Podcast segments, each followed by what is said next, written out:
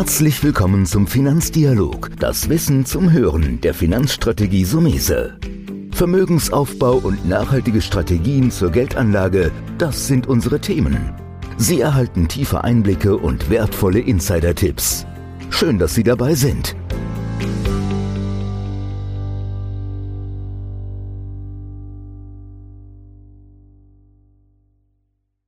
Ja, herzlich willkommen wieder zu einer neuen Folge vom Podcast Finanzdialog. Das heutige Thema streift oder es geht eigentlich so ein bisschen um den Immobilienmarkt und zwar auch um ältere Menschen, sprich Rentner und Pensionäre, die vielleicht einen Kapitalbedarf haben bei ihrer Immobilie. Den Podcast habe ich ja überschrieben, ist Best Ager Darlehen. Und dazu habe ich mir eingeladen den Agenturleiter Jens Schmidt von der Allianz in Bremen, der hier eine hohe Expertise hat und sich in dem Bereich Best Ager Darlehen deutschlandweit schon etablieren konnte. Deswegen, Herr Schmidt, erstmal vielen Dank, dass Sie heute mit dabei sind. Ja, ich danke. Vielen Dank für die Einladung. Ich bin sehr gespannt. Ja, jetzt haben wir eine Überschrift gewählt, die so ein bisschen fast kryptisch ist. Best Ager Darlehen. Da müssten Sie erstmal so erklären, was muss man sich darunter vorstellen? Was soll das sein? Das Best-Ager-Darlehen ja, ist im Prinzip ein normales Hypothekendarlehen. Geboren wurde das Produkt, dieses Angebot vom Allianzkonzern vor knapp drei Jahren. Und als man festgestellt hat, dass immer mehr Menschen Richtung Rentenalter und darüber hinaus einen Kapitalbedarf haben und den aber über ihre Hausbank nicht gedeckt bekommen, weil die Hausbanken kategorisch dieses Geschäft zumindest überwiegend ablehnen. Und das Best-Ager-Darlehen ist ein Hypothekendarlehen mit der Besonderheit, dass man es zu Lebzeiten nicht zurückzahlen muss. Best Ager bezeichnet ja neudeutsch alle Menschen mit grauen Haaren oder auch ohne Haare, die im Rentenalter oder darüber hinaus sind. Und das ist nach wie vor ja auch für viele eine sehr kaufkräftige Zielgruppe. Und der Bedarf dieser Menschen ist sehr, sehr groß, weil festgestellt wurde, dass viele ja, ich sag mal, während ihres Arbeitslebens nicht genug Reserven aufbauen konnten, um den heutigen Kapitalbedarf zu decken. Der kann aussehen in Form eines Renovierungsstaus an der eigenen Immobilie. Es kann aber auch sein, dass man schon den Kindern etwas aus der warmen Hand schenken möchte oder ihnen beim eigenen Hauskauf nochmal äh, unter die Arme greifen möchte. Ja, und da zeigt sich immer mehr, dass viele Leute nicht genug zur Seite gelegt haben und heute dann merken, oh je, wir brauchen noch mal Geld und es oft bei der Hausbank nicht bekommen. Ja, das ist für mich fast so eine Schizophrenie. Ich meine, Sie wissen ja noch, ich bin ehemaliger Banker, zwar jetzt auch schon zwei Jahrzehnte raus, aber es ist für mich unverständlich, wenn jemand sein Haus über 30 Jahre beispielsweise abbezahlt hat und die Immobilie, das Haus ist ja der größte Vermögenswert, den man hat. Jetzt hat man eine abbezahlte Immobilie, ist im Ruhestand, braucht mal Geld und die Banken tun sich äußerst schwer damit, was wie gesagt unverständlich ist, meiner Ansicht nach. Aber in diese Kerbe hat die Allianz mit dem Produkt eingeschlagen. Ich habe mir das angesehen. Ich finde das sehr innovativ. Ich finde das eine sehr spannende Idee. Es gibt ja auch andere Modelle am Markt, die einem zu Kapitalbeschaffung der eigenen Immobilie führen können. Da müsste man einen eigenen Podcast machen von Teilverkauf, Niesbrauch. Aber ich habe so ein bisschen für mich festgestellt, dass ihr Best Ager Darlehen oder dieses Produkt besonders reizvoll ist für eine bestimmte Zielgruppe oder für bestimmte Parameter. Deswegen so die Frage jetzt als zweites, welche Voraussetzungen muss jetzt erfüllt sein? Also ich bin jetzt 70 Jahre, habe eine abbezahlte Immobilie. Was sind die Parameter, worauf muss man achten oder die Grundlagen für das Best Ager Darlehen? Das Best Ager Darlehen ist im Prinzip ein ganz simples Produkt. In den Genuss kommen jedoch nicht alle, die es wollen, weil die Restriktionen sehr, sehr schlank und knapp sind. Eine der Voraussetzungen ist, dass einer der Darlehensnehmer bei Verheirateten mindestens 60 Jahre alt sein muss. Ein weiterer Punkt ist, dass die Darlehensrate vom eigenen Kapitaldienst getragen werden können muss, der ausschließlich für uns rechnerisch aus Renten kommen darf. Was also nicht funktioniert, sind Einnahmen aus Vermietung, Verpachtung, auch keine Einnahmen aus Kapitalvermögen. Ich hatte Leute, die haben Aktienpakete, sagen, wir kriegen da ja auch einmal im Jahr nette Salär überwiesen. Das alles können wir nicht berücksichtigen. Berücksichtigen können wir nur Renten, allerdings auch Betriebsrenten, private Rentenverträge, also Altersrenten sowieso, Pensionen natürlich. Das sind alles Einnahmenquellen, die für das Best-Ager-Darlehen herangezogen werden können. Und da muss bei Verheirateten müssen mindestens 700 Euro Renteneinnahme pro Nase stehen und bei Alleinstehenden 1000. Jetzt kann man sich leicht ausrechnen, dass bei den heutigen Zinsen selbst 1000 ja nicht besonders viel sind, wenn man nachher eine Kreditrate stemmen muss von, ich spende jetzt mal 400, 500 Euro. Das heißt also, die Kreditrate muss noch darüber hinaus verfügbar sein. Und das ist für viele dann schon nicht mehr in dem Rahmen zu stemmen, weil natürlich Rate plus Rente, das muss schon passen. So, das ist also, das sind die ganz wesentlichen Restriktionen.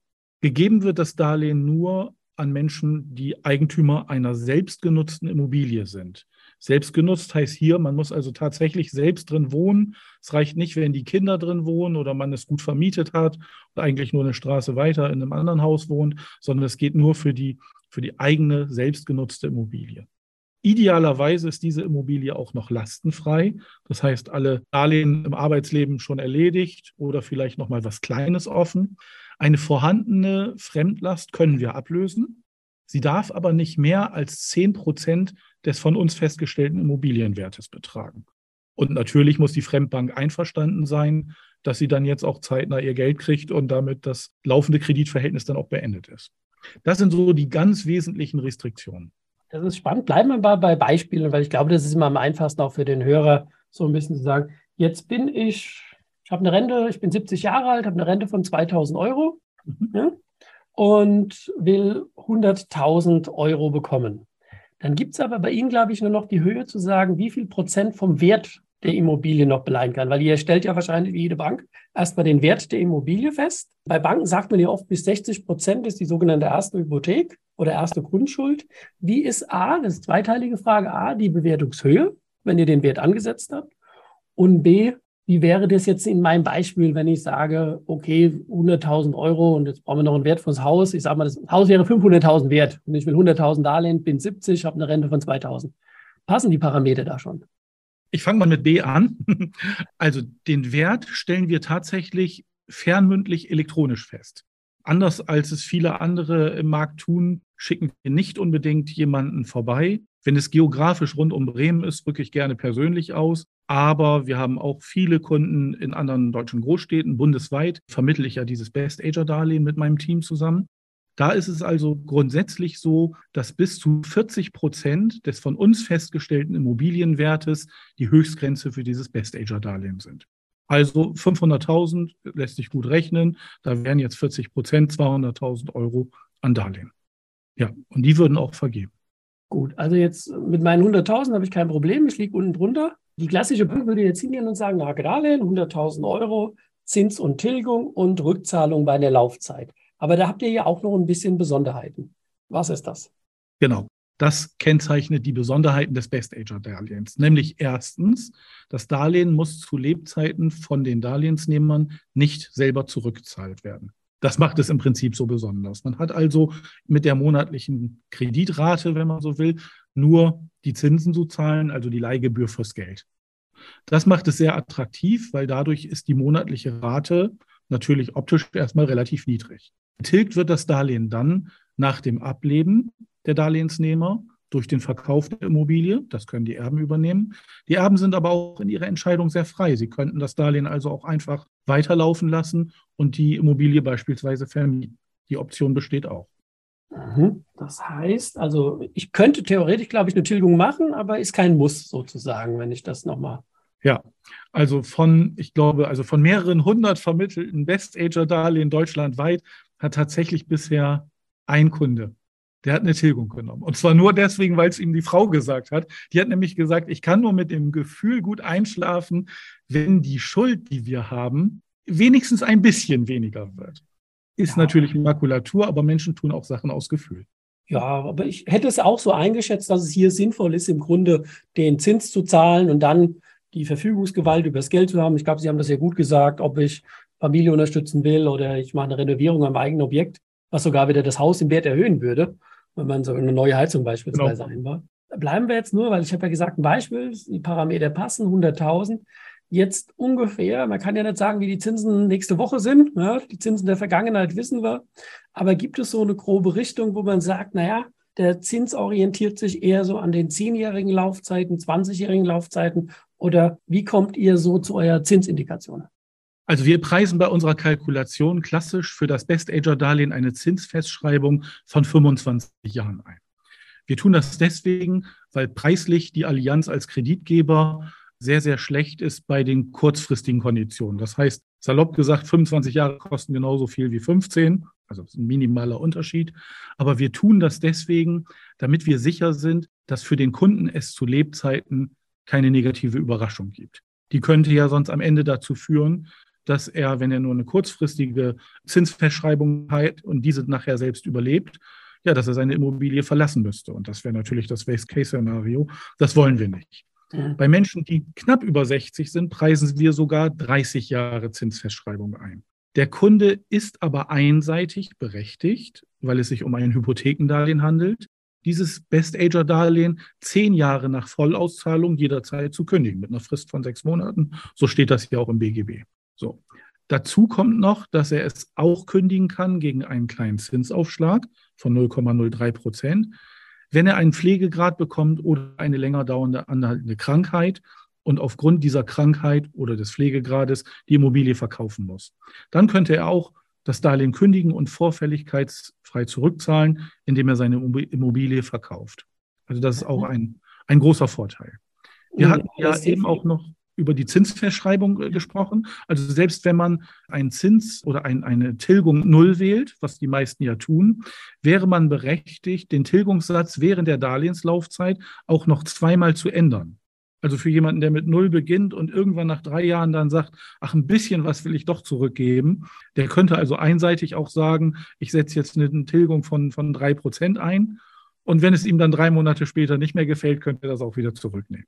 Man kann dann nur nicht mehr auf den Tilgungssatz 0% zurück. Also man hätte dann auf jeden Fall eine Tilgung zu zahlen. Ja, das gefällt mir so, diese Flexibilität. Ich meine, wenn die Anfangsparameter stimmen, jetzt haben Sie gesagt, normalerweise komme ich ja so immer so ein bisschen, worauf sollte man bei der Auswahl eines Anbieters achten? Aber ich habe jetzt außer der Allianz mit ihrem Best Ager Programm, was Sie ja ähm, anbieten, nichts am Markt gefunden. Ich nehme an, die Solventität, also sprich, wenn man eine Kreditvereinbarung eingeht, sollte immer der Geschäftspartner eine hohe Bonität haben. Da müssen wir natürlich bei der Allianz nichts mehr sagen. Es bleibt außer Zweifel. Würde dann sagen, wir verlinken Sie natürlich auch wieder. Also für den einen oder anderen, der noch mehr Informationen hat, der kann den Herrn Schmidt direkt erreichen, indem wir unten einen Link reingeben unter die Beschreibung des Podcasts. Abschließend mache ich gerne noch mal so eine Art Klammerfrage. Herr Schmidt, und die Klammerfrage trotzdem noch mal so allgemein aus dem Blickwinkel, worauf sollte man achten, wenn man jetzt im Ruhestand ist, eine abbezahlte Immobilie hat und sich mit dem Thema auseinandersetzen will? Also grundsätzlich würde ich persönlich immer darauf achten, dass ich für einen Werterhalt sorge. Das heißt tatsächlich die notwendigen Investitionen, wenn ich sie dann tätigen kann, auch wirklich umsetze.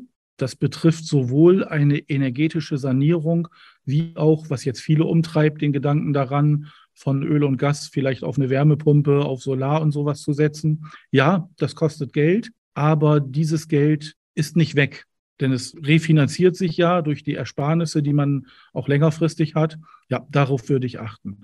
Ich würde auch darauf achten, dass ich, wenn ich mich zusammenschließe, auch so langfristig, das immer mit einem vertrauensvollen Partner tue. Ich weiß von vielen, vielen Kundengesprächen, dass da sehr viel Unbehagen darüber geht, was den Teilverkauf angeht.